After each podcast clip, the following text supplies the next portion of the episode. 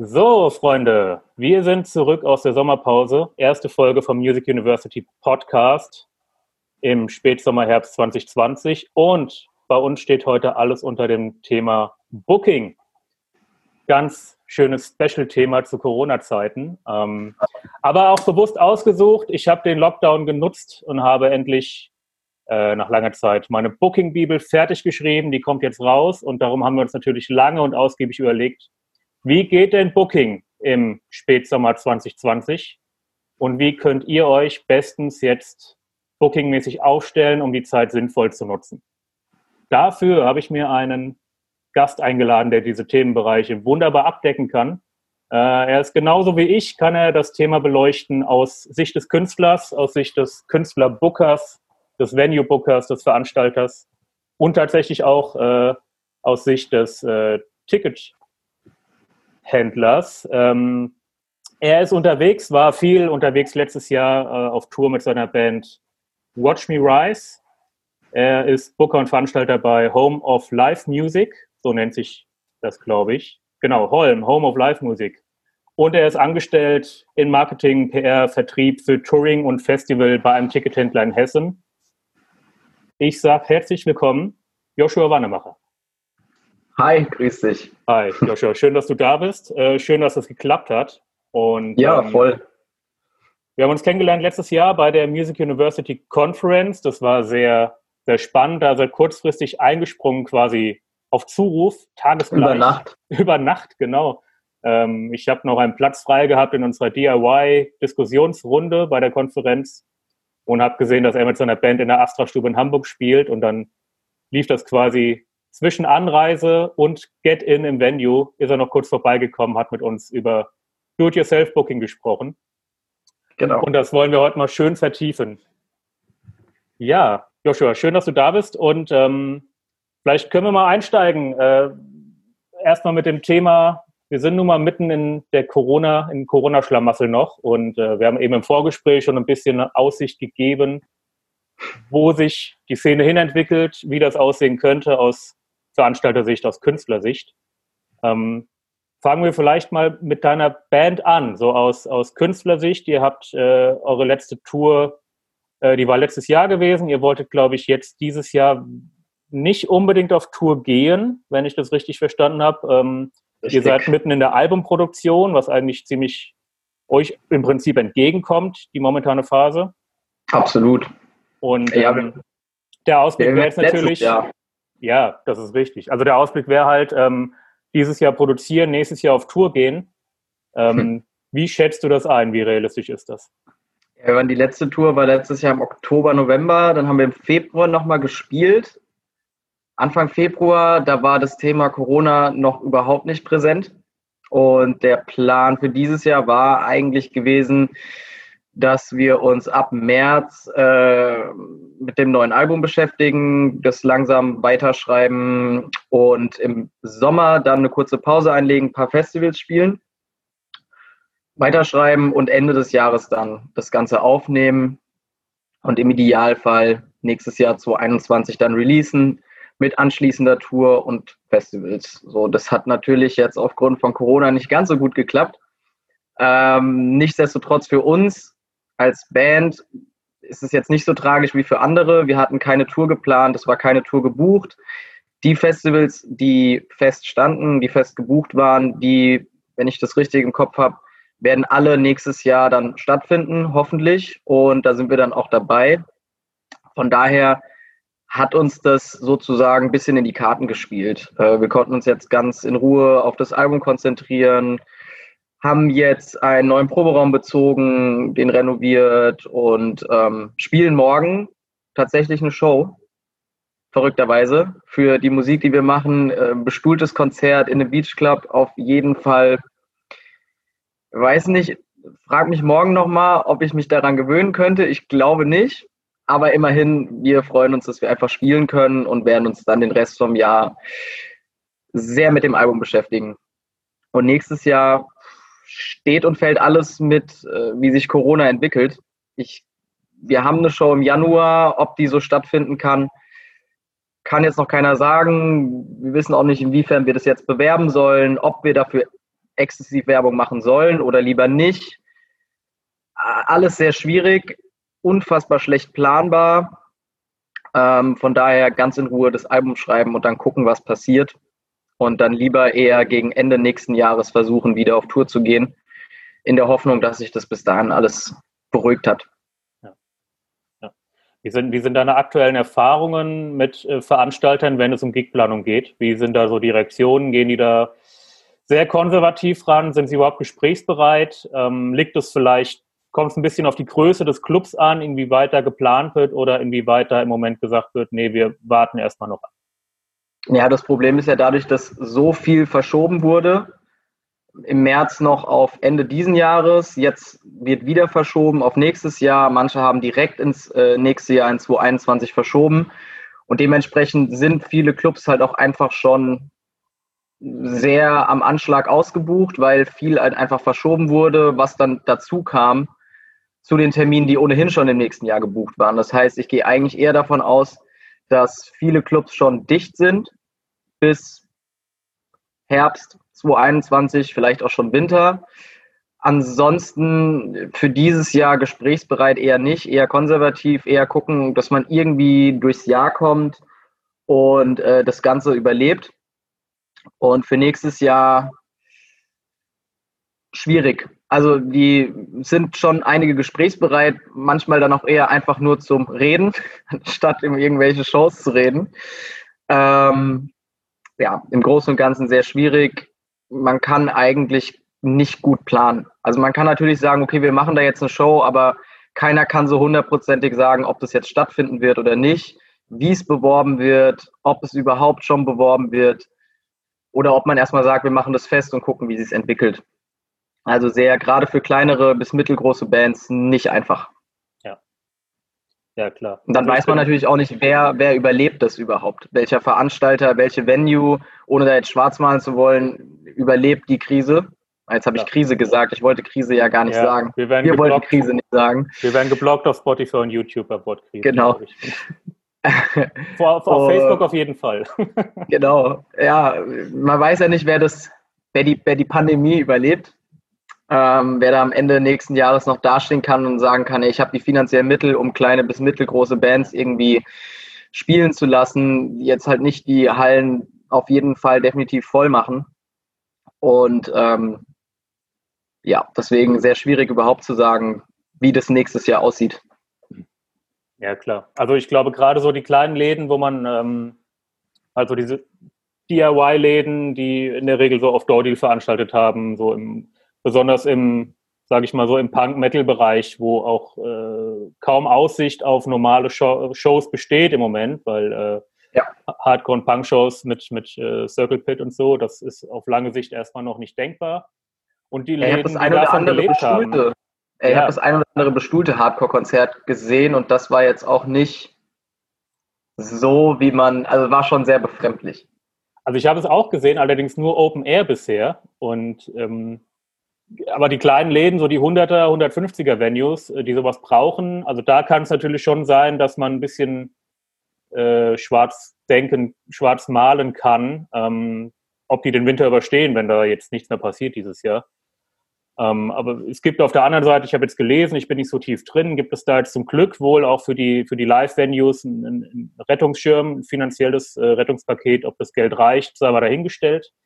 Der ist um, aber eher darüber, davon, da, äh, dafür ausgelegt, dass diese Venues sich ähm, anpassen an den Hygienevorschriften, dass man das quasi so durchführen kann. Also sprich, die Venue hat keine gescheite Belüftungsanlage mhm. und äh, die Mittel werden dann eher nicht für die Gagen eingesetzt oder sollen nicht für die Gagen eingesetzt werden, sondern eher für, wir machen das Ganze jetzt Corona-gerecht. Darüber kann man jetzt streiten, ob das so sinnvoll ist. Ja. Ähm, weil retten wird es im Endeffekt niemand, außer dass, also ich glaube nicht, dass die kleine 100er Venue jetzt sagt, okay, wir bauen jetzt für 20, 30.000 Euro eine Lüftungsanlage ein, dafür, dass wir am Ende dann mit 20 Leuten bestuhltes Konzert machen können. Da macht, ja. vielleicht, da macht vielleicht eher die, die zu überlegen, äh, okay, wir lassen halt nur 20 rein und bauen dann vielleicht eine Livestreaming-Technik ein oder so und verkaufen Online-Tickets vielleicht in der ja. Richtung. Genau. Ja, die Leute werden auf jeden Fall kreativ. Ja, das auf jeden Fall. Und äh, ich glaube, so, so, langsam gewöhnt man sich auch an das Thema Livestreaming, also nicht als, als vollwertigen Ersatz für echte Live-Shows, weil ähm, ne, das ist ja so wie, wie, wie, wie äh, Dating über Zoom. Es ist zwar nett, aber halt kein Vergleich. Aber ähm, es ist eine Alternative, um zumindest Dinge am Laufen zu halten und nicht ganz wegsterben zu lassen. Ähm, darum ja. ist das vielleicht für die ganz kleinen Läden gar nicht so verkehrt, die Denkweise. Und ja, man bleibt dadurch halt im Gespräch. Ja. Das ist auf jeden Fall ein großer Punkt. Genau, man muss nicht ganz zulassen und äh, kann vielleicht irgendwie die Hoffnung, dass man wenigstens kostendeckend arbeitet oder so, irgendwie bewahren. Ja. Ähm, wenn man da jetzt langfristig denkt, ähm, ich meine, Thema Gage dürfte wahrscheinlich eh, also für nächstes Jahr muss man da, glaube ich, sehr vorsichtig sein, wenn man an das Thema rangeht. Wobei da auch ich glaube, sich das dann gar nicht so sehr verändert hat von den Gegebenheiten. Also da, wo vorher nicht so viel Gage im Umlauf war, da ist jetzt halt noch weniger. Und alles, was vorher öffentlich gefördert war oder mit Sponsoren war, da, was mir zu Ohren kam, da gibt es keinen großen Unterschied. Ja, weil die Töpfe sind immer noch da. Das wird gefördert. Wenn, wenn da eine öffentlich geförderte Bühne ist, dann muss man sich auch nicht scheuen, über Gagen zu sprechen. Gerade jetzt, gerade jetzt, viele machen, glaube ich, den Fehler, jetzt im Moment zu sagen, äh, bevor ich gar nicht spielen kann, spiele ich für weniger. Das ist, glaube ich, ein Fehler. Ähm, aber man muss halt gucken, was ist das für eine Bühne? Ne? Das, ja, es kommt äh, genau, es kommt immer auf den Rahmen drauf an, würde ich sagen. Also wenn es jetzt irgendwie ein Benefizkonzert ist für irgendeine Venue, die wirklich am struggeln ist, dann äh, würde ich mich da scheuen, eine hohe Gage irgendwie aufzurufen. Ähm, wenn ich jetzt aber weiß, okay, das ist irgendein Stadtfest, die äh, irgendwas machen müssen, weil sie ein Kultur haben, dann sollte man da auch schon dementsprechend eine Gage verlangen. Also kommt immer ganz auf den Rahmen drauf an, würde ich sagen. Genau. Genau. Das ist aber auch, glaube ich, so ein Mindset-Ding, was man, was man grundsätzlich äh, mal implementieren müsste bei, äh, bei manchen, dass man einfach, gerade in diesen, diesen Gagenverhandlungen, die ja oft hier gehen zwischen Musikern, so, ey, wir nehmen uns gegenseitig die Bühnen weg und ihr macht die Preise kaputt. Da wird ja auch oft auf, auf, auf zweierlei Maß gemessen, dass da die Leute, ja. die, die eben solche geförderten Bühnen gewohnt sind und dann mit anständigen Gagen rausgehen, sich dann mit Leuten betteln, die auf DIY-Bühnen stehen. Und wenn man zweimal genau. hinguckt, merkt man ganz schnell, okay, ihr nehmt euch gar nicht gegenseitig die Bühne weg. Ne? Und ihr nee. habt eigentlich gar keine Diskussionsgrundlage in dem Moment. Nee, gar kein Berührungspunkt. Ja, ja. richtig. Ja, das ist der Status quo aus Künstlersicht. Ähm, aus Veranstalter-Sicht, denke ich, sind wir uns einig. Ich glaube, äh, das betrifft dich ähnlich wie mich. Da ist dieses und nächstes Jahr eher so ein bisschen Füße stillhalten, so ein wenig. Ähm, also vor allem dieses Jahr. Ähm, wir mussten ja auch ja. alle Offline-Events absagen für Workshops, Seminare. Ja. Und ähm, im nächsten Jahr ist es da, da muss man, glaube ich, als Veranstalter und Künstler für nächstes Jahr sehr Hand in Hand gehen, also sehr auf Augenhöhe versuchen zu reden und partnerschaftlich an so äh, Gigs herangehen. Ähm, wie siehst du das aus Sicht ähm, aus Sicht des Bookers für andere Bands? Das ist ja dann nochmal ein bisschen was anderes, als die eigene Band zu booken. Ja, definitiv. Ähm,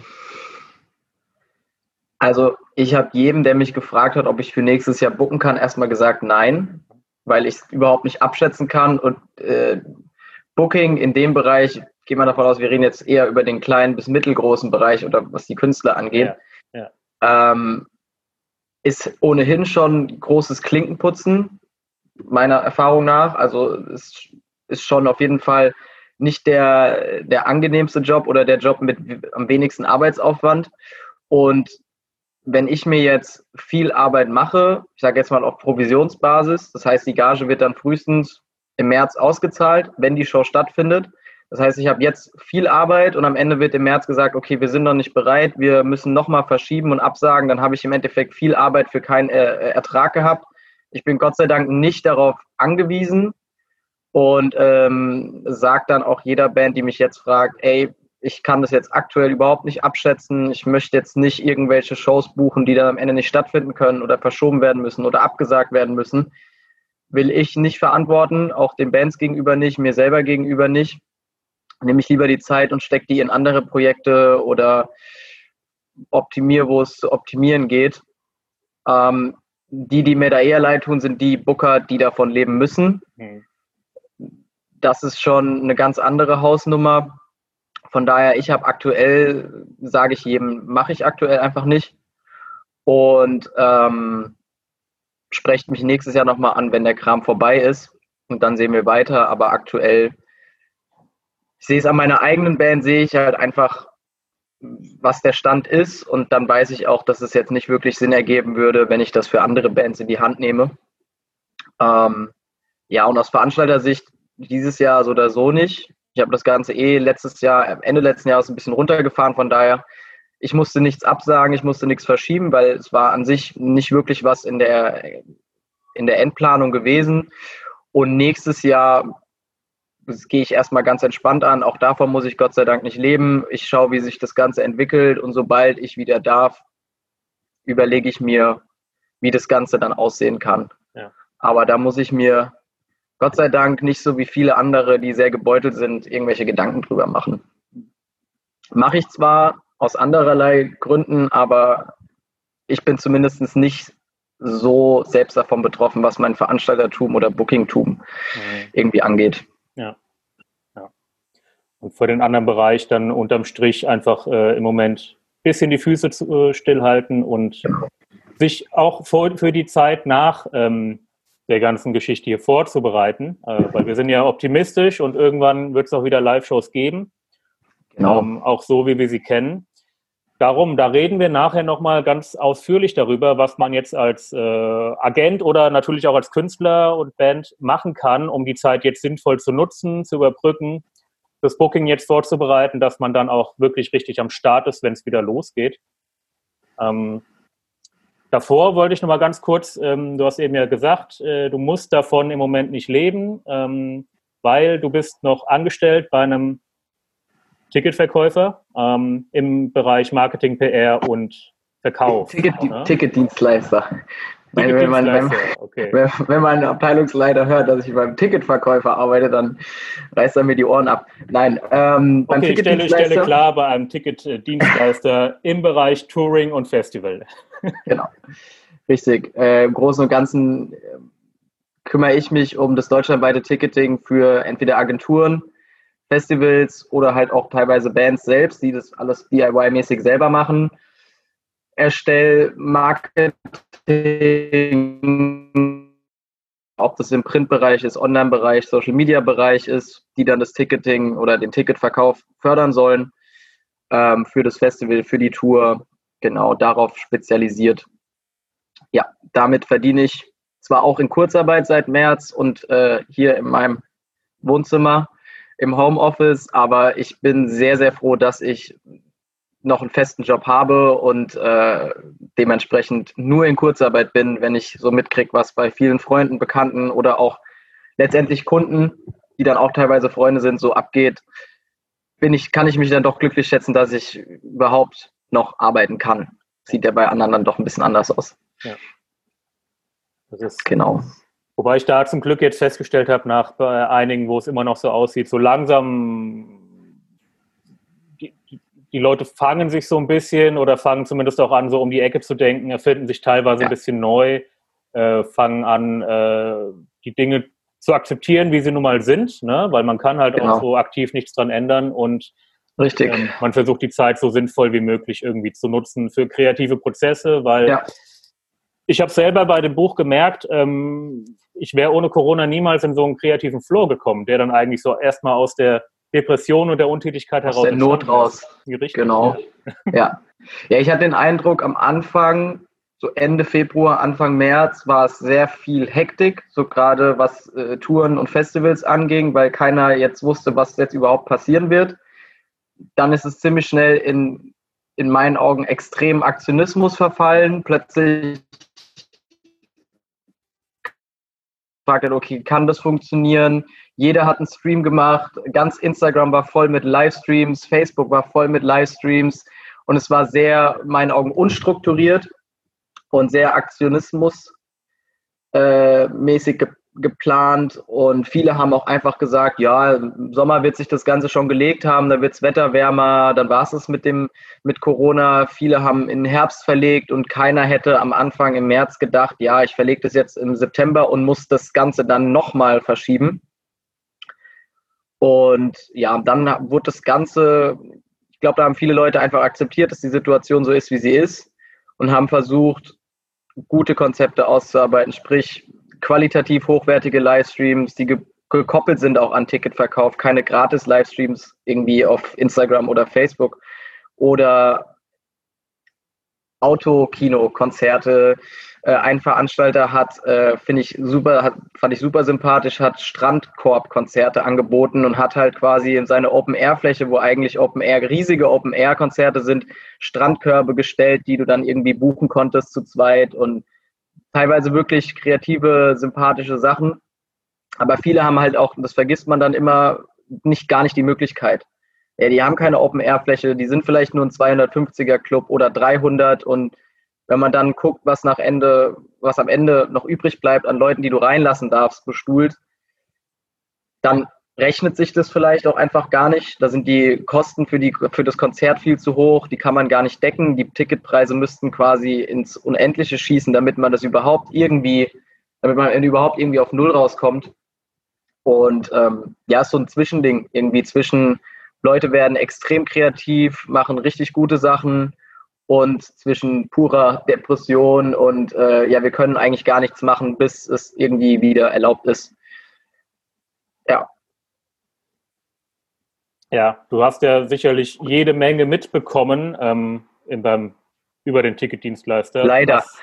all die abgesagten und verschobenen Shows angeht, wie viele Konzepte da wahrscheinlich gestorben sind und neu erfunden wurden äh, wahrscheinlich täglich neue Events hochgeladen wurden, die dann vielleicht am Ende gar nicht stattgefunden haben, weil die Idee zwar toll war, aber die Durchführung vielleicht nicht praktikabel. Ähm, ja, wie, wie war da? Ich, ich glaube, es war relativ hektisch die letzten Wochen, also aus, aus, aus Sicht des Tour- und Festival-Dienstleisters, ähm, auch Absolut. mit dem Umgang natürlich mit, mit ich meine, ihr wart genau in der Schnittstelle, wo die zwei Welten aufeinander geprallt sind, nämlich die, ja. die, die, Fans, die enttäuscht waren und irgendwie nach, nach Ausgleich oder Vergütung geschrien oder gelächzt haben. Ähm, wahrscheinlich irgendwie so eine Mischung aus, aus Hoffnung für später und, und, und Ärger über die Gesamtsituation. Auf der anderen Seite äh, Veranstalter und auch Subveranstalter, die glaube ich, völlig überfordert waren natürlich auch mit der Situation, weil keiner so richtig wusste, wie gehe ich damit überhaupt um.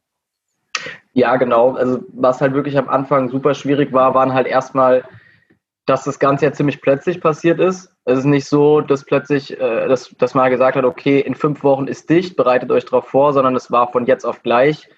Gab es eine ziemlich blöde Situation von einem Bekannten, der in der Schweiz war. Alles war aufgebaut, Soundcheck war gemacht, die Gäste standen quasi vor der Halle und äh, die Polizei kam rein und hat alles dicht gemacht. Und, ähm, Während der Show? Ja, kurz bevor, kurz bevor der Show. Und dann gab es so Situationen, dass viele Agenten, Booker ihre Bands aus, teilweise aus den USA auf der Straße hatten, in Italien, die dann nicht mehr rauskamen aus Italien, weil plötzlich die Grenzen dicht gemacht wurden. Äh, in den USA hieß es plötzlich, ab Tag X gibt es einen Einreisestopp, da mussten Touren abgebrochen werden, die noch liefen, wo man noch gesagt hat, okay, wir gucken Tag für Tag, wie sich das entwickelt, die mussten abbrechen, damit sie überhaupt noch nach Hause kommen. Dann hast du irgendwie Bands, die zwei Wochen in Quarantäne an der Grenze in Italien stehen, die dann nicht mehr in die USA einreisen durften. Und ich glaube, das war erstmal eine riesengroße Hektik. Und dann wusste man ja gar nicht, wie man damit umgehen soll. Okay, was machen wir mit den Konzerten? Es gab ein, zwei Veranstalter tatsächlich, da habe ich mega Respekt vor, die im Januar, Februar schon gesagt haben, das mit dem Corona fällt uns vielleicht noch vor die Füße. Ich spiegel die Tour jetzt Ende des Jahres.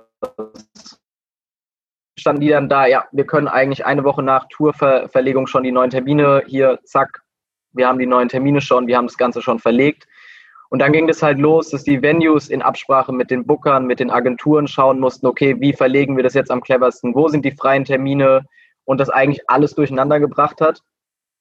Dann kam dieses ominöse Gutscheingesetz dazu, was für uns natürlich ein riesengroßer Arbeitsaufwand war, das zu implementieren. Weiß nicht, ob du davon schon gehört hast, dass man jetzt halt nicht mehr ausgezahlt wird, äh, dass der Veranstalter sagen kann, ich möchte dass die Ticketkäufer, die kriegen einfach nur einen Gutschein und nicht das Geld ausbezahlt. Da kann man jetzt drüber streiten, dass es halt im Endeffekt wieder auf den Fall, auf dem Rücken vom Falschen irgendwie ausgetragen wird, dass der Ticketkäufer jetzt am Ende der ist, der in die Röhre guckt. Und ähm, dann kam die Mehrwertsteuersenkung. Also es war eigentlich jede Woche kam gefühlt irgendwas Neues dazu. Dann hat man gehofft, dass im Sommer noch irgendwelche Festivals stattfinden können. Ging dann auch nicht. Und dann hat man natürlich gerade im Festival ist halt, die arbeiten auf ein Jahr hin, ein Jahr lang auf den einen Tag oder auf die drei Tage. Das ist ein riesenhoher finanzieller Aufwand. Dann lief das letzte Jahr 2019 vielleicht nicht so gut, sodass man ein gutes Jahr braucht. Dann ist jetzt plötzlich, gucken die in die Röhre und man weiß gar nicht, okay, kann das nächstes Jahr noch stattfinden?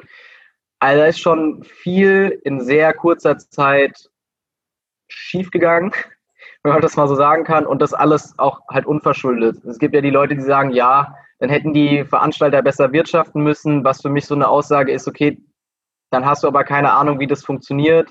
Du weißt es selber, du musst mit der Veranstaltung X schon die nächste Veranstaltung vorfinanzieren, gehst irgendwie in Vorkasse für die Gage, von der Hand in den Mund-Style sozusagen. Ja, ja.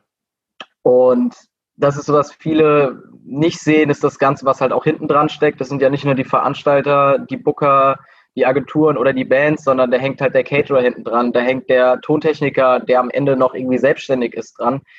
Ähm, da hängen die Werbefirmen hinten dran, die Merch-Druckereien hängen hinten dran, die Futurfotografen hängen da hinten dran. Also die Kette ist unfassbar lang und das, der, der Rattenschwanz, den es mit sich bringt, das sehen viele einfach nicht. Ja. Und also letztendlich, also glaube, ja. Wie du sagst, wir waren die Schnittstelle. Ja. Wir mussten plötzlich sehr schnell sehr viel handeln, waren dann aber auch selbst in Kurzarbeit, äh, weil bei uns wurden natürlich auch keine Tickets mehr verkauft, was die Haupteinnahmequelle ist. Mussten dann schauen, dass wir die Touren verlegen, die Kunden informieren. Dann kam plötzlich das Gutscheingesetz, okay, alles auf Stopp, was ist damit? Dann hat das sich ewig hingezogen, dann musste das irgendwie noch implementiert werden in das System und kannst du eigentlich auch wieder eine komplett noch einen zweiten Podcast draus machen letztendlich denke ich, dass jetzt so langsam Ruhe eingekehrt ist und viele sich mit der Situation arrangiert haben, viele jetzt auf Sitzplatzkonzerte umgestiegen sind, solange es halt noch geht draußen. Was jetzt so ein bisschen in meinem Hinterkopf halt rumschwebt, ist, dass wir jetzt in den Herbst kommen, eventuell eine zweite Welle kommt, das weiß ja auch keiner. Wie sieht es im Oktober, November aus? Jetzt heißt es schon bis Ende diesen Jahres keine wirklichen Konzerte. Also es ist wieder, wir sind quasi wieder so ein bisschen im März angekommen, nur dass man es jetzt zumindest ein bisschen besser planen kann als im Februar. Ja, die Ernüchterung ist nicht mehr ganz so groß. Ne? Genau, weil man hat ja schon grob damit gerechnet, irgendwie im Juli, dass es passieren wird. Man konnte sich, wenn man nicht ganz blauäugig war, konnte man sich zumindest darauf vorbereiten. Genau, Ne? Also wenn man da, es ist ja auch, es, es gibt dann, man braucht ja auch da irgendwie die gesunde Mittelmasse aus gesundem Optimismus und, und, und völligem Pessimismus, ne? dass man einfach sich nicht unterkriegen lässt, aber trotzdem realistisch äh, die Sache betrachtet und sich trotzdem dann nicht entmutigen lässt, weiterzumachen ja, und weiter kreativ zu sein. Es gab ja auch Lichtblicke. Also gerade ich mache viel Punk, Hardcore-Bereich, viele Subgenres, nenne ich es jetzt mal. Und da war die Solidarität einfach extrem groß. Also selbst wenn Leute nicht am Ausweichtermin konnten, am Verlegungstermin, die haben ihre Tickets, die haben nicht darauf bestanden, dass es ausgezahlt wird oder sonst was. Leute haben für, ich sag mal, Punkrock-Festivals ihre Tickets nicht zurückverlangt, haben das Ticket irgendwie geschenkt. Ähm, die Solidarität war einfach riesig groß und das war natürlich auch schön, das zu sehen, ähm, dass da einfach eine riesengroße Solidarität herrscht, so gerade in diesen Genres. Von anderen kann ich jetzt nicht viel reden, weil das so mein Hauptsteckenpferd ist, aber gerade da war die Solidarität riesig und ähm, auch was kleinere Venues anging, da wurde viel ins Leben gerufen und das ist schon, sind schon ein paar coole Geschichten draus entstanden. Also ich kann mir schon, ich, ich glaube, dass es auch so ist, dass auf jeden Fall so in, in, in dem Musikbereich, in dem du unterwegs bist, zum einen, aber auch bei kleinen Clubs, die halt viel Stammpublikum haben, wo die Leute auch hingehen, bandunabhängig vielleicht, sondern vielleicht auch gerade um mal neue Bands Was zu entdecken. Venue angeht, ja. Ähm, und dann eben in der Szene, weil da von den, von den ähm, Bands und von dem Genre, das du geschildert hast, ist ja auch ein Lebensgefühl dahinter, was dann bandübergreifend verbunden, also für Gesamtverbundenheit sorgt und dass dann natürlich auch eine andere Solidarität unter den Fans herrscht als bei einem abgesagten Konzert von Sarah Connor oder Brian Adams. Ja, ja wo halt gar keine, wo gar keine Bindung zu den Fans da ist und wo dann ganz klar, klar gesagt wird, okay, wenn die nicht auftritt, will ich mein Geld zurück. Ja, ich meine, gerade in dem Bereich ist es ja teilweise auch so, wenn ich so in meinem Freundeskreis oder Bekanntenkreis rumschaue, da gehen die Leute auf, ich sag mal, 20 Konzerte im Jahr. Und ähm, das bricht denen ja jetzt auch plötzlich weg. Also da ist einfach eine engere Verbundenheit als bei dem, ich will nicht normaler Konzertgänger sagen, aber bei den Großveranstaltungsfan wie beispielsweise Sarah Connor, die gehen dann halt auf ein oder zwei Konzerte im Jahr das tut denen jetzt nicht so weh wie beispielsweise ähm, dem Konzertgänger, der ins Kesselhaus nach Wiesbaden geht, in Schlachthof, äh, auf die 300er-Konzerte, da irgendwie 20 von im Jahr mitnimmt und äh, für den es so ein gewisses Lebensgefühl ist und quasi schon wie ein Hobby. Ja. Ähm, ich glaube, dadurch ist der, der Sprung zu dieser Solidarität ist da einfach viel näher als bei jemandem, ah, die Sarah Connor, die verdient ja eh Millionen im Jahr. Ich will jetzt mein Geld zurückhaben. So, gerade jemand, der auf so kleinere Konzerte geht, weiß ja, dass die Bands jetzt nicht auf großem Fuß leben, teilweise vom Merch irgendwie ihre Tour finanzieren und denen da jetzt plötzlich richtig viel wegbricht. Und ähm, da dann schon dafür man seinen Teil dazu beitragen will, dass es das nächstes Jahr noch gibt. Ich kenne viele Bands, die jetzt gesagt haben, okay, das war es jetzt einfach erstmal für uns. Wir müssen jetzt schauen, wie wir da selber um die Runden kommen. Und ähm, teilweise im März eigentlich auf Tour gewesen wären, April in Vorkasse gegangen sind von mehreren tausend Euro für Merch für die Tour, der jetzt halt im Proberaum liegt. Ja. So. Ja, viel, viel Mist, aber auch viel, viel Gutes, was daraus entstanden ist. Ja. Und ich glaube, viele Bands haben jetzt auch einfach Zeit, die gerade über Jahre hinweg touren, jetzt endlich mal neue Musik zu schreiben, sich darauf voll zu konzentrieren. Und ich glaube, es ist jetzt viel Kreativität aktuell im Spiel, auch bei den Künstlern. Wir können uns, glaube ich, nächstes Jahr auf ein sehr release-reiches Jahr freuen. Oh ja. Und werden wahrscheinlich mit der Musik, die da jedes, jede Woche freitags rauskommt, gar nicht mehr hinterherkommen. Kann auch wieder natürlich negativ wie positiv sein, weil man eben nicht hinterherkommt. Aber ähm, ich glaube, für den Konsumenten am Ende super, super geil. Ja, wobei die, die Anzahl an Songs, die auf Spotify jeden Tag hochgeladen werden, ist, sind eh schon astronomisch. Ja. Ähm, aber tatsächlich, du sagst es, äh, im, im Zuge dieser ganzen abgesagten Shows kam auch die Welle der verschobenen Releases. Und das macht ja bei, ich sag mal, bei ab mittelgrößeren Acts auch Sinn.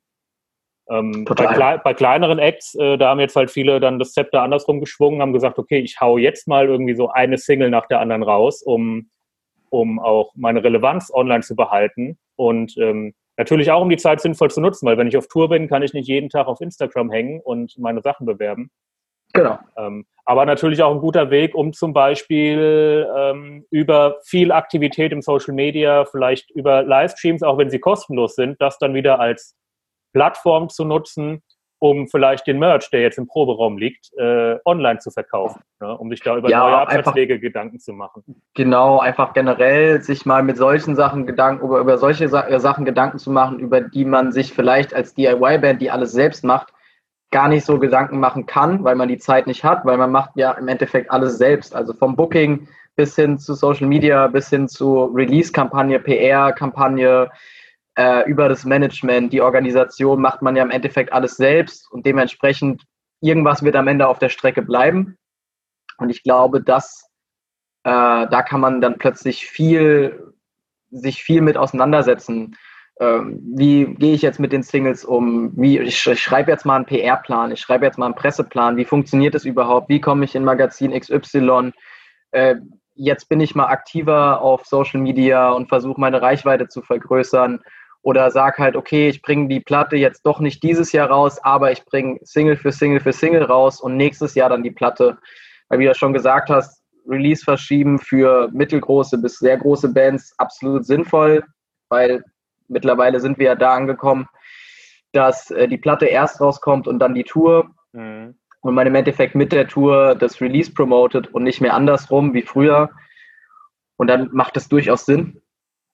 Und ja, ich glaube, dass viele Bands jetzt zumindest, wenn sie clever sind, die Zeit auch so dementsprechend nutzen. Netzwerk aufbauen. Also ich glaube, jetzt ist ein super Zeitpunkt, um ein Netzwerk aufzubauen. Ja, ja, definitiv. Weil die Leute haben zwangsläufig viel mehr Zeit als vorher. Total. Also wir können das Thema vielleicht, das ist vielleicht eine gute Brücke zu schlagen, ähm, vielleicht auf die Dinge, die man jetzt tun kann, um äh, die Zeit so sinnvoll wie möglich zu nutzen. War eigentlich der letzte Punkt auf meiner Liste, aber wir können das gerade vorziehen, weil es gut in den Kontext passt. Ähm, Veranstalter jetzt zu kontaktieren. Also ich habe da viele persönliche Gespräche in letzter Zeit geführt und viele haben gesagt, ja, warum soll ich denn jetzt auf Veranstalter zugehen? Sag ich, ja, ähm, für ein völlig unterschätztes Thema, was halt in dieser ganzen, äh, ich brauche jetzt eine Bühne, weil die, die meisten denken erst daran, Veranstalter zu kontaktieren, wenn sie eine Tour spielen wollen. Und dann äh, werden sie hektisch, dann schicken sie Mails raus, kriegen keine Antworten und ähm, viele rufen dann ja noch nicht mal an. Und wenn sie anrufen, dann reden sie auch nur über den Gig. Was aber dabei oft vergessen wird, ist, äh, dass es viel leichter ist, an so einen Gig zu kommen, wenn man das Gegenüber ja schon kennt. Genau. Das heißt also jetzt. Stichwort Netzwerk. Richtig, richtig. Also über welchen Weg auch immer, ob über, über, über Empfehlungen, über Social Media oder eben auch einfach mal den Hörer in die Hand zu nehmen und in den Venues anzurufen, wo ich vielleicht 2022 dann gerne spielen würde bei meiner nächsten Tour und gar nicht über den Gig zu reden, sondern einfach mal mit den Veranstaltern zu reden, sich auszutauschen, weil man hat ja definitiv eine Gesprächsgrundlage im Moment.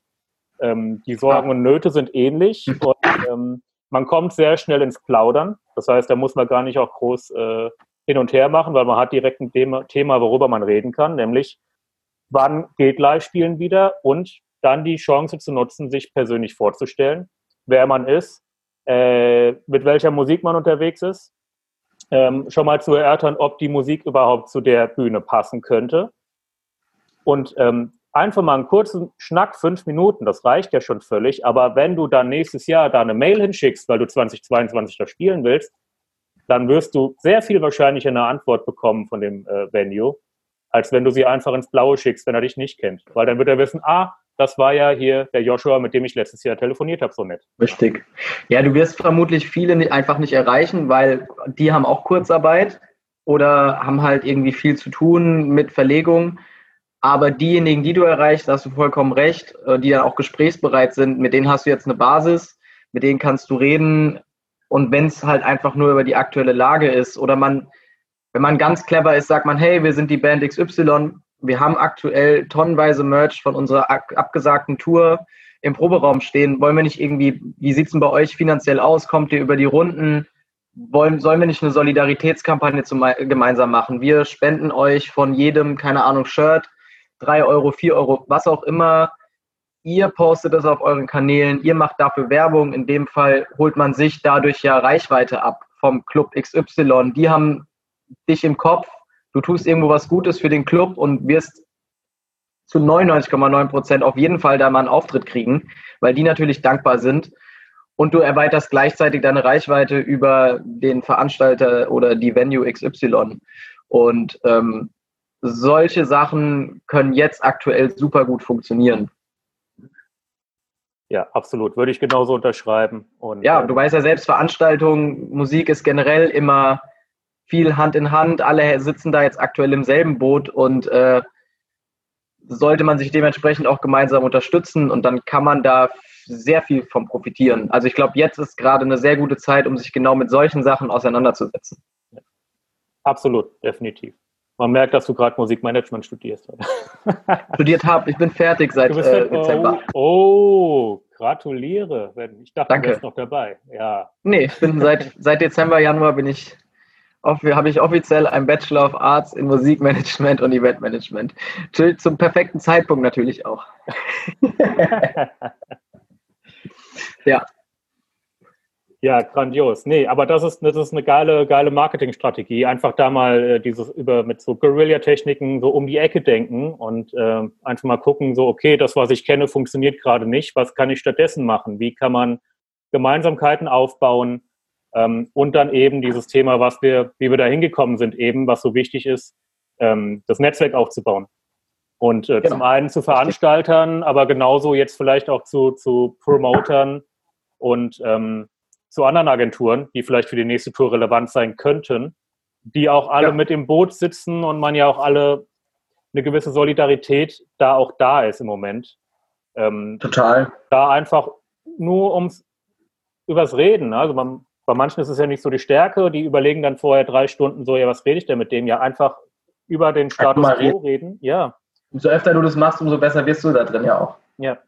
Genau. Und ich meine, diesen Gedanken, den ich jetzt eben mit dem, mit den Shirts irgendwie geäußert habe, das kann man ja noch viel weiter spinnen auf Druckereien. Also die Druckereien hängen da ja genauso mit dran. Äh, es kann keine Tour-Shirts gerade gedruckt werden, weil es gibt keine Touren.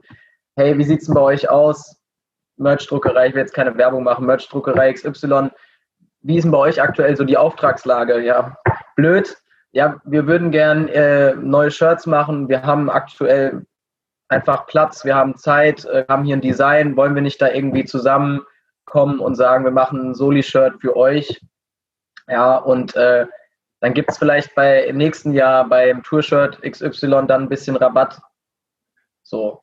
Und ähm, ja, da kann man viel, kann man sich viel mit auseinandersetzen, da kann man viel planen und am Ende echt coole, coole Sachen draus machen, denke ich. Ja, total. Also für viele sind, es gibt viele schöne Vorbilder. Viele Bands haben zum Beispiel Shirts gemacht von der Tour, die abgesagt wurde, ne? die Tour, die nie genau. stattgefunden genau. hat. Festivals haben das, ja. glaube ich, auch gemacht. Die haben trotzdem die Festival-Shirts ja. rausgegeben. Ähm, und, äh, ja, oder Festivalpakete. Du hast dein Ticket behalten und dann haben sie gesagt, ey, danke, wir schnüren dir hier, du kriegst dein Bändchen, du kriegst ein Shirt, du kriegst irgendwie eine Dankeskarte und einen Becher oder was auch immer. Danke für den Support. So. Ja. Da gibt es einige ziemlich coole Sachen, die da, die da stattgefunden haben. Und ohne das schön zu reden, also ich glaube, also ich war Anfang März, April auch äh, so wirklich am Tiefpunkt angekommen, was das anging, weil ich auch dachte, okay, scheiße, jetzt hast du deinen Bachelor gemacht, äh, Jetzt wird die Arbeit runtergefahren. Wie geht es? Keiner wusste ja, was für Ausmaße das annimmt. Also ich glaube, das war für viele wirklich äh, richtig. Ist mein Hund gerade von der Couch runtergesprungen. Äh, ein riesen, riesen Schockmoment auch, wie es jetzt einfach weitergeht. Aber wenn man dann den Punkt erreicht, wo, ähm, wo man das Ganze abstellt, die Situation annimmt und sagt, okay, was kann ich denn jetzt machen? Jetzt werde ich halt mal kreativ ob das dann ein neues Album schreiben ist oder irgendwelche Konzepte ausarbeiten, was auch immer, dann kann das Ganze natürlich auch sehr positiv sein. Ohne das jetzt irgendwie über den grünen Klee zu loben. Ja, ja klar. Ähm, wenn, man, wenn man das jetzt, ähm, wir können da gleich mal die, die, die Brücke spannen zum Thema Release-Planung, ähm, wo wir vorhin schon mal kurz waren. Ähm, vielleicht nochmal abschließend ein kleiner Tipp aus meiner Sicht, das habe ich mit ein paar Bands jetzt praktiziert, das läuft eigentlich ziemlich gut. Ähm, also zum einen mitzunehmen, dass es total sinnvoll ist, jetzt sich zu überlegen, wie kann ich meinen Online-Vertrieb dahingehend optimieren, dass ich mein Merch online verkaufen kann.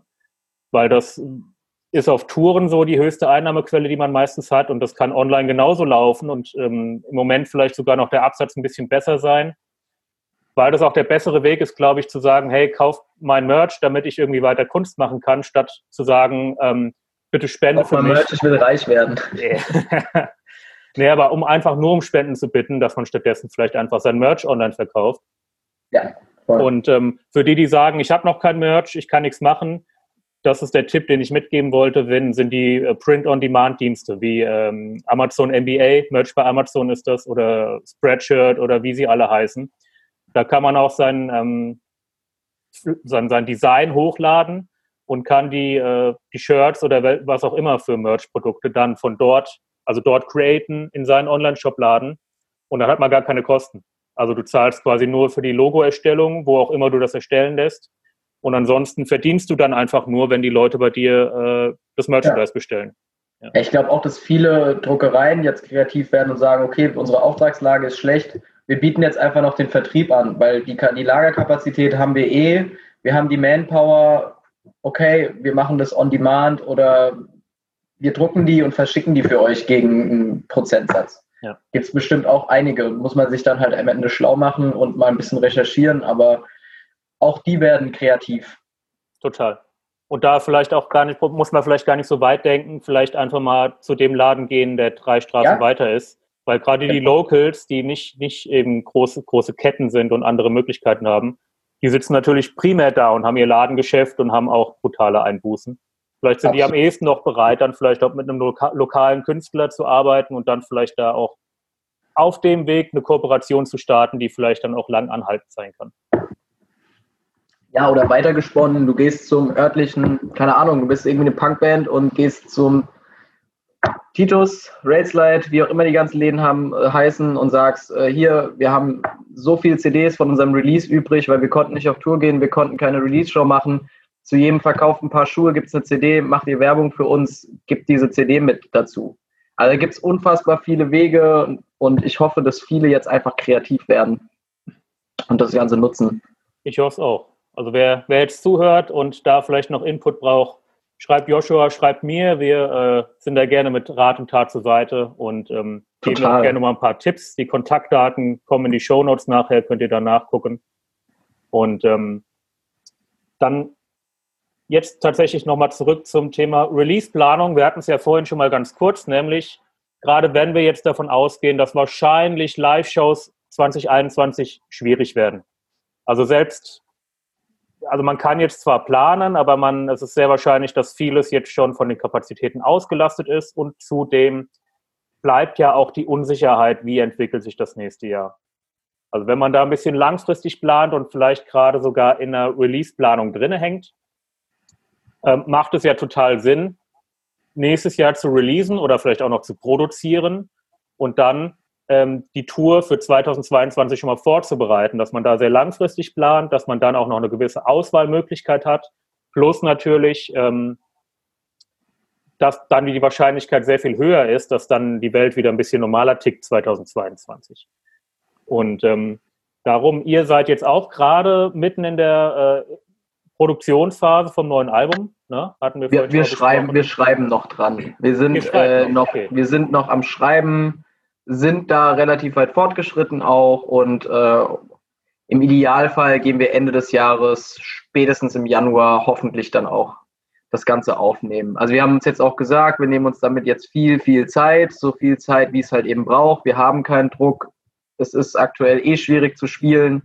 Wir müssen nicht auf Pump jetzt irgendwas produzieren und releasen wir schauen, dass wir so im Gespräch bleiben. Da entwickle ich dann irgendwie oder versuche irgendwie zu schauen, was gibt es für Möglichkeiten, um ohne Release einfach, das finde ich auch immer sehr wichtig, dass man auch ohne Release einfach im Gespräch bleibt und schaut, dass man irgendwie seine Reichweite äh, weiterentwickelt, verbessert. Da gibt es diverse Möglichkeiten ähm, und versucht seinen Release-Plan oder Presseplan, wie man es jetzt auch nennen möchte, dass man da die Releases eher einstreut. Also das, da bin ich aktuell sehr groß oder arbeite ich dran, dass ich schaue für, für meine Band explizit, ich mache einen Promoplan bis Ende des Jahres oder bis Mitte nächsten Jahres und äh, der steht, danach kann ich meinen Content streuen, meinen Content kreieren und das Release ist sozusagen auf äh, dumm gesagt nur Beiwerk. Mhm. Ja, um so halt zu schauen, dass ich nicht nur aktiv bin, weil viele Bands sind einfach nur aktiv, wenn sie entweder touren oder halt ein Album rausbringen oder Singles releasen und den Rest vom Jahr sind sie quasi wie verschollen. Mhm. Ich glaube, das ist aktuell in der schnelllebigen Zeit, in der wir sind durch Social Media auf jeden Fall der falsche Ansatz. Und ähm, ist ein guter Zeitpunkt jetzt, um nach Wegen zu schauen, wie man im Gespräch bleibt, um dann nächstes Jahr noch mehr Leute zu erreichen ja. mit seinem Release. Ja.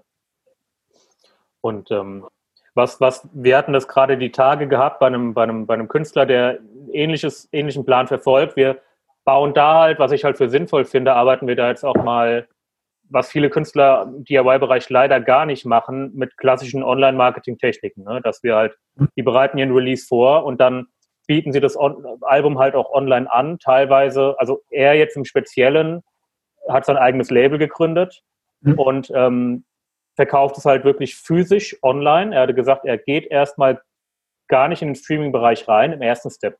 Er macht es dann im zweiten. Genau, also er macht es dann im zweiten Step, wenn die Tür, wenn die Tour startet und das Physische erstmal abverkauft ist. Aber er sagt, er macht erstmal das Physische und verkauft es dann online im Bundle direkt mit den Konzertkarten für das übernächste Jahr und mit seinem Merchandise. Ne, okay. Dass er nämlich quasi, wo viele machen dann Promo fürs Album und verkaufen nur das Album. Absolut.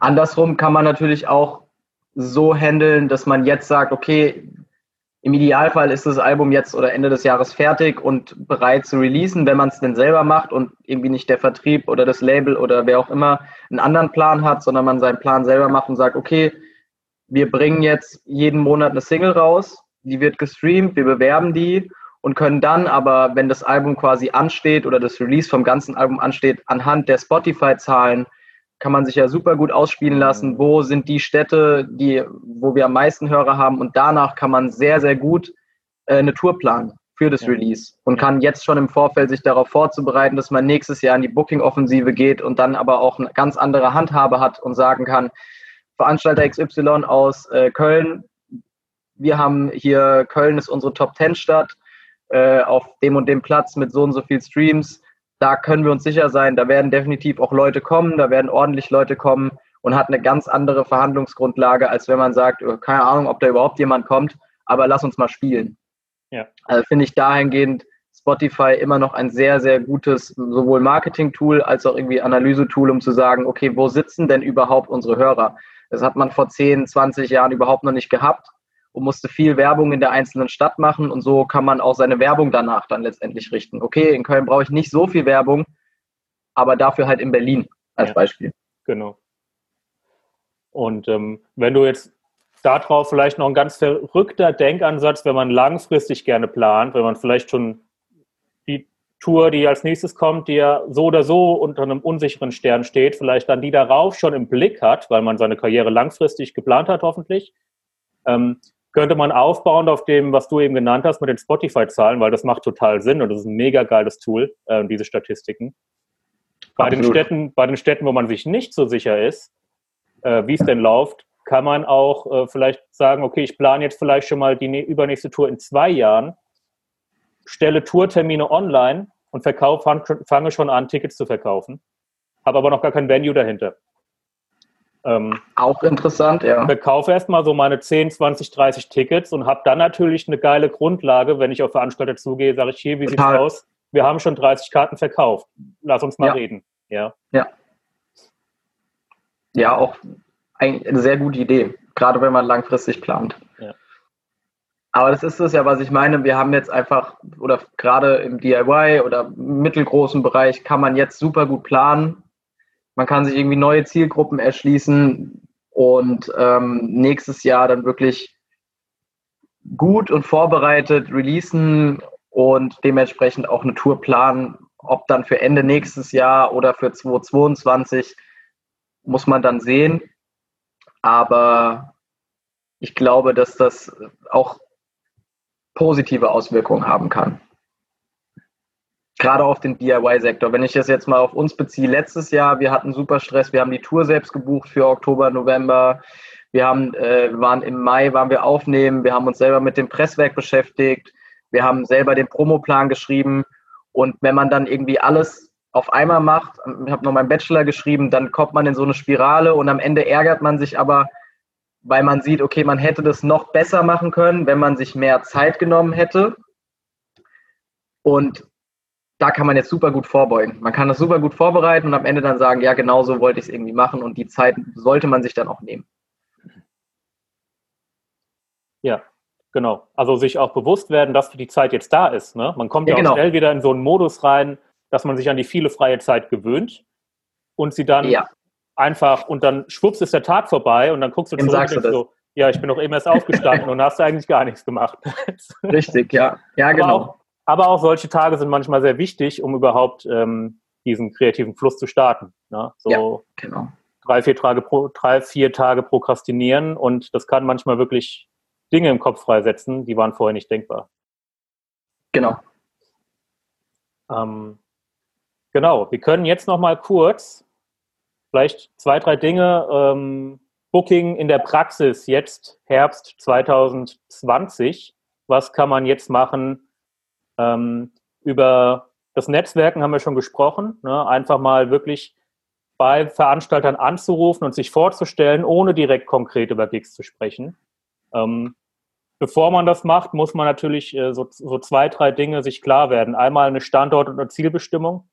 Einmal sich klar werden, wo stehe ich im Moment. Ähm, vielleicht mal reflektieren, auch der Situation und der, der, der Aussicht angemessen Das finde ich sehr wichtig. Ist es noch das, was ich in zwei, drei Jahren will, oder ist jetzt vielleicht ein super Zeitpunkt, um mal zu überdenken, wie ich äh, meine Marke, meine Positionierung, meine Musik ausrichte, wo ich mich als Künstler in drei Jahren sehe?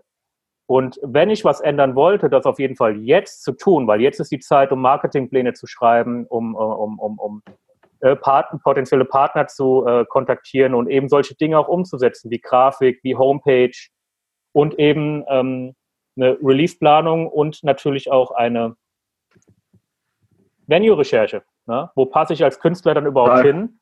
Wo, wo, wo bin ich in zwei Jahren und zu welchen Läden passt meine Musik in zwei Jahren? Und dann auch wirklich gucken, suche ich mir die richtigen Läden raus. Ja? Absolut. Also was ich oft merke, also ich meine, wir reden ja da sehr über das Business drumherum, was es halt einfach nun mal ist. In der Vergangenheit viele Künstler, Bands gehabt, die auf mich zukamen und zu mir meinten, ey, meine Musik ist doch mega geil, warum komme ich nicht aus meiner Region raus? Und das ist auf jeden Fall schon mal ein guter Ansatz. Man sollte immer irgendjemanden drüber schauen lassen, ähm, der einem vielleicht eine Hilfestellung geben kann. Ähm, ja, ich will mich gar nicht so verkaufen, ich mache doch meine Musik. Und das reicht heutzutage halt leider, da sage ich als Künstler leider, nicht mehr, um rauszukommen und in anderen Städten zu spielen. Man muss sich verkaufen, man muss extrem viel Arbeit reinstecken in genau solche Sachen, Marketing, Venue-Recherche, vor allem wenn man es selber macht und niemanden hinten dran hat, der einem das abnimmt, dann ist es halt einfach auch zu großen Teilen ein Geschäft oder ein Business. Und genauso muss man da halt eben auch rangehen.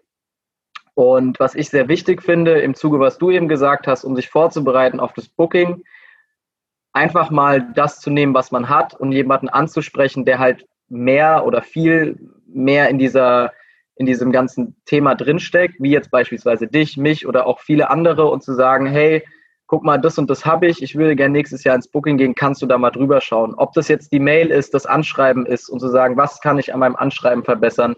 Einfach auch mal zu fragen. Viele, viele scheuen sich davor, einfach nur mal Leute anzusprechen, hey, kannst du mir hier mal eine Hilfestellung geben? Ist das, was ich hier mache?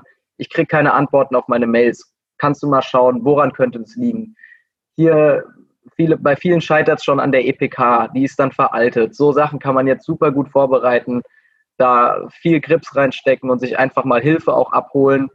Und dadurch erweitert man eben halt auch sein Netzwerk. Einfach mal den Hörer in die Hand nehmen, Unsere E-Mail-Adressen findet man beispielsweise überall zu sagen, hey, guck mal, ich bin der und der, ich mache das und das. Könnt ihr da mal drüber schauen. Und meine Erfahrung ist, in 90 Prozent der Fällen sagt da niemand Nein. Also, ja, also wenn ich nicht irgendwie viel in den letzten drei, vier Jahren einfach auch gefragt hätte und mir irgendwie viel selbst erarbeitet hätte, dann hätte ich dieses Netzwerk jetzt einfach gar nicht. Und ähm, das passiert halt einfach nur über Kommunikation. Und dementsprechend ist es, sich Hilfe abzuholen, ist ein sehr guter Schritt, weil erstens derjenige ist dann auch im Kopf von, man kann ja auch einfach irgendeinen Veranstalter anschreiben. Meinetwegen schreib der Venue XY, wo du gerne mal spielen würdest und dann frag halt einfach mal nach. Oder woran könnte es denn liegen, dass du nicht dort und dort spielst? Hol dir Hilfe ab und dann versuch es zu optimieren. Und wenn du alles beisammen hast, dann kannst du auch viel besser und befreiter ins Booking gehen. Ja. Ordentliche EPK, was auch immer, genau. Pressetexte, ein gescheites Anschreiben, keine Anhang, Anhänge in der Mail. Das sind ja bei vielen scheitert es ja genau schon an diesen Sachen, weil man weiß es halt einfach nicht besser, was überhaupt nicht schlimm ist. Ich hätte das auch nicht gewusst, wenn es mir nicht irgendwann mal jemand gesagt hätte.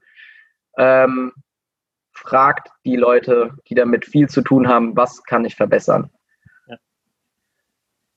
so ist es. Ähm, es ist im Prinzip, wenn man einmal dahinter geblickt hat, sich ein bisschen damit beschäftigt hat, ist es auch alles total logisch.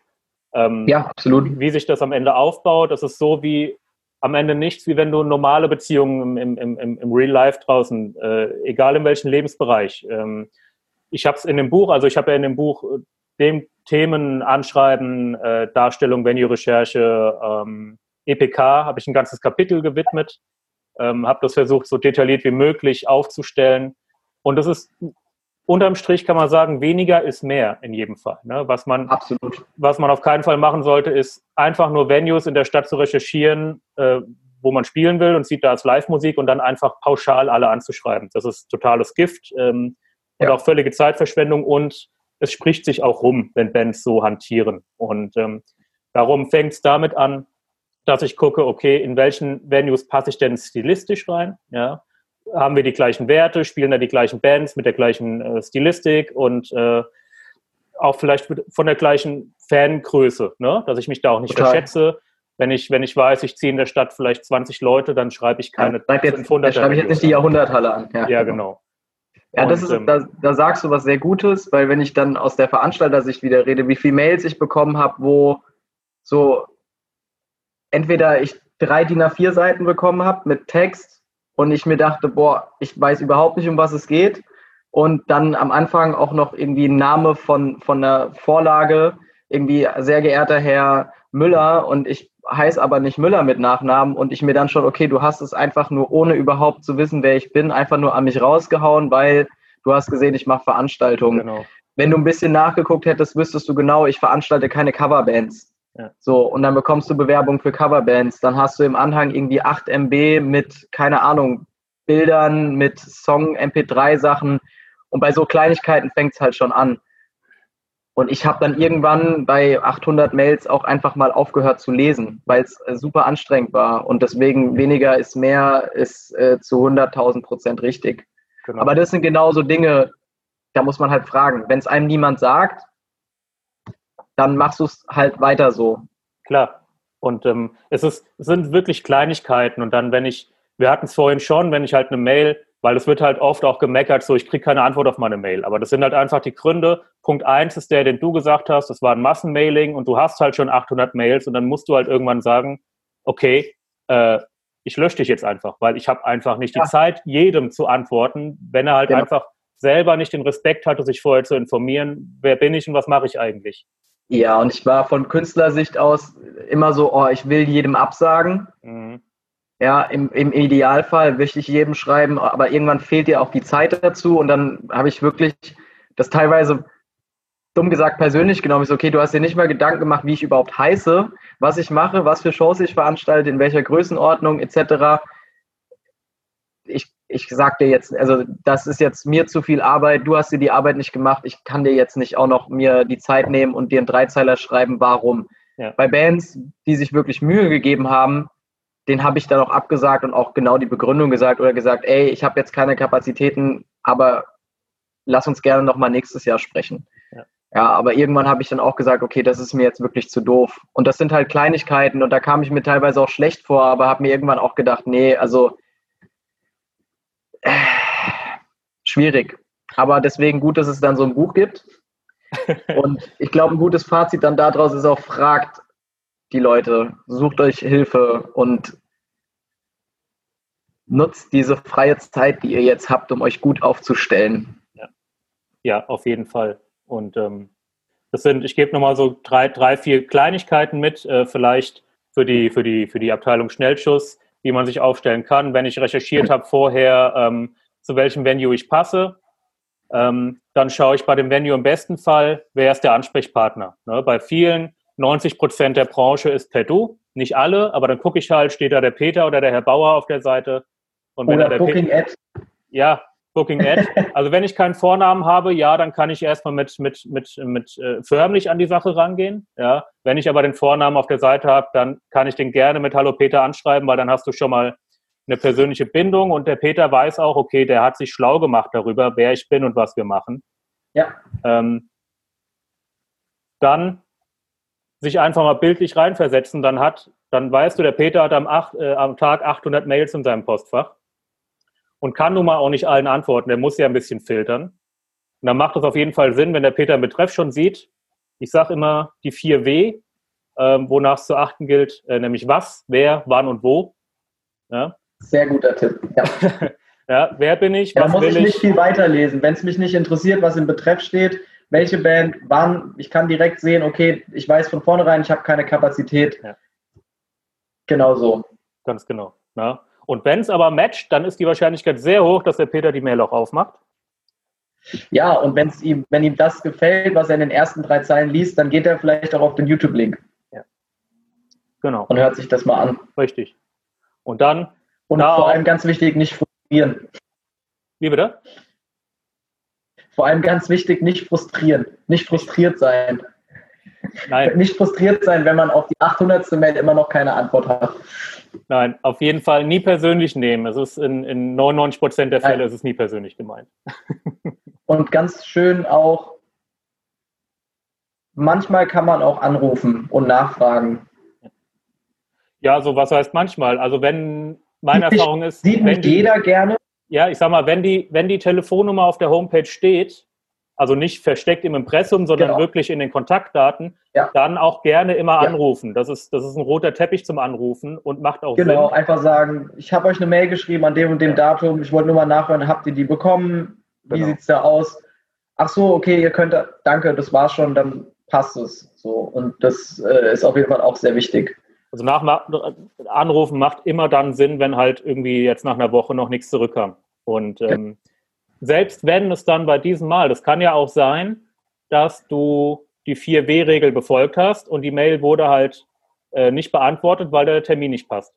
Dann ja. kannst du trotzdem anrufen, kannst nochmal in den Dialog gehen und äh, kannst ja schauen, ob du vielleicht dann vielleicht für den nächsten Tourblock irgendwas raushandeln kannst. Dann ist genau. der Kontakt da und dann sind wir wieder beim Netzwerken, ne? mit dem langfristigen Absolut. Denken, Kontakte für die ja. Zukunft aufzubauen.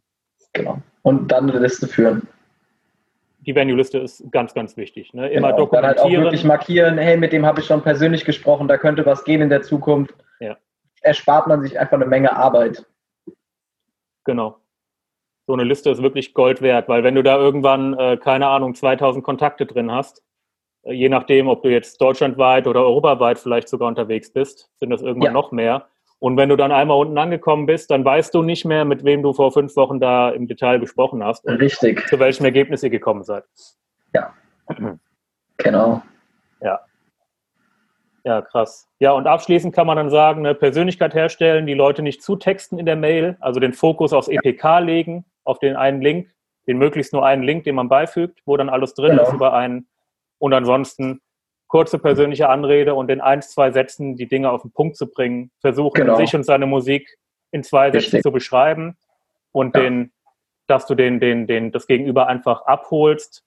Und Kein versuchst, Ja, du versuchst in den zwei Sätzen irgendwie möglichst zu visualisieren, wie, wer du bist und wie du auf der Bühne rüberkommst, dass der das im Kopf hat. Dass er so weit gepitcht ist, dass er auf den Link klickt und dann auch ganz wichtig, egal welchen Link du nimmst, ob das der EPK ist oder vielleicht nur der YouTube-Link oder Spotify-Link, nimm immer einen Song, der direkt zum Punkt kommt, der dich möglichst in den ersten 30 Sekunden schon repräsentiert, weil ähm, das haben auch viele nicht auf dem Schirm, gerade wenn Booker nämlich so viele Mails bekommen, die können nicht jeden Tag 800 Songs anhören in voller Länge oder ganze Alben am Ende.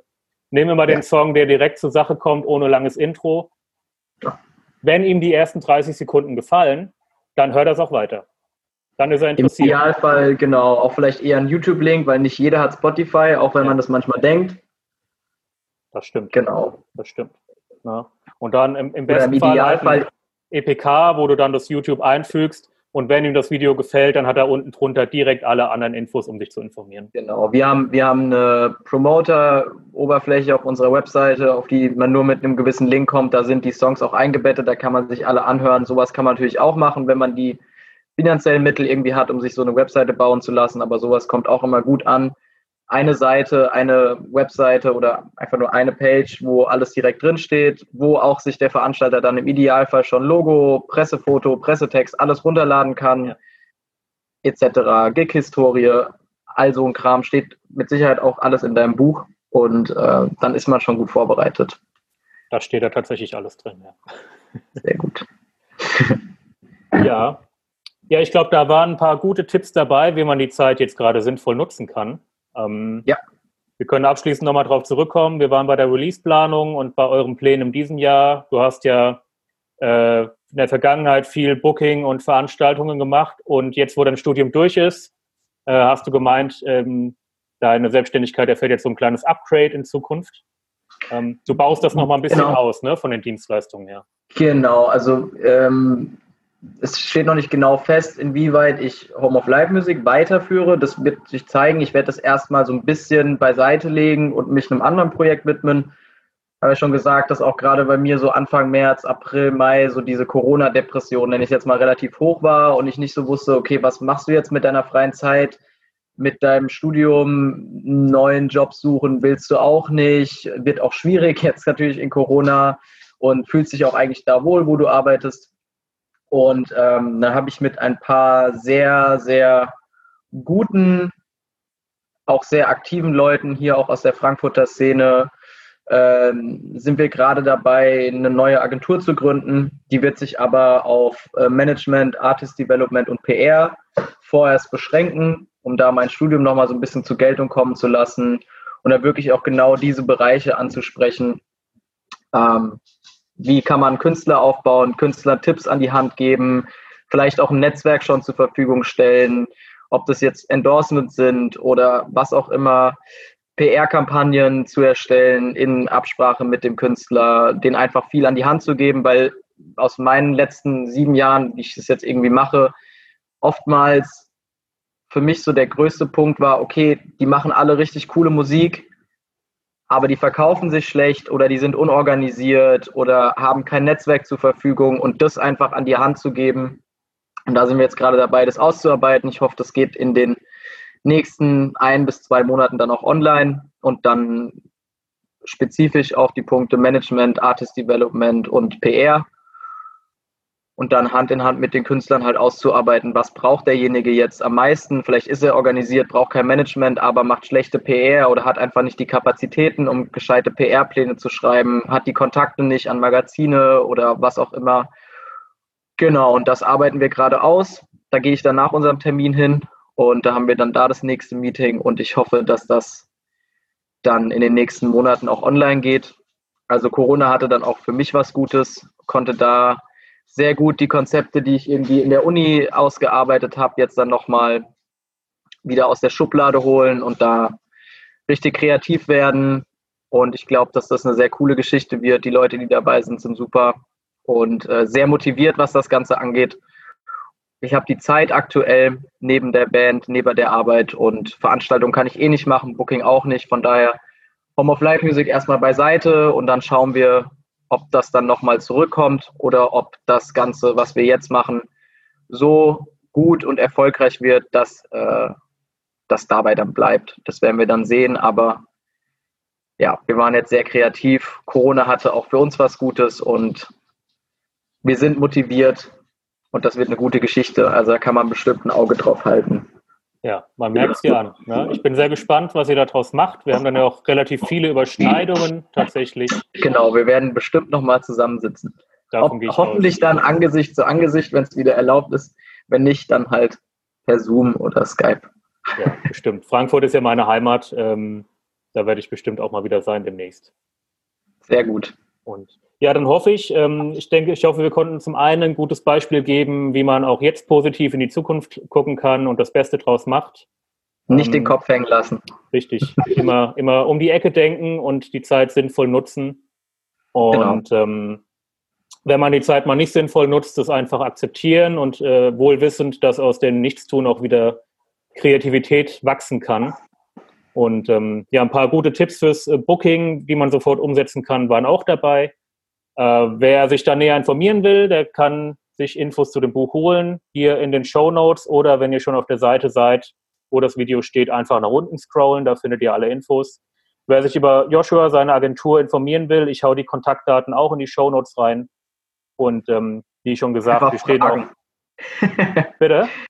Einfach fragen. Einfach wie fragen. Du, was du gerade eben sagen wolltest, genau. Er, er, und ich stehen dann äh, auch gerne immer zu Fragen zu, zum Music Biz zur Verfügung einfach mal raushauen und Fragen kostet nichts und hilft manchmal ungemein, um jede Menge Frust zu vermeiden.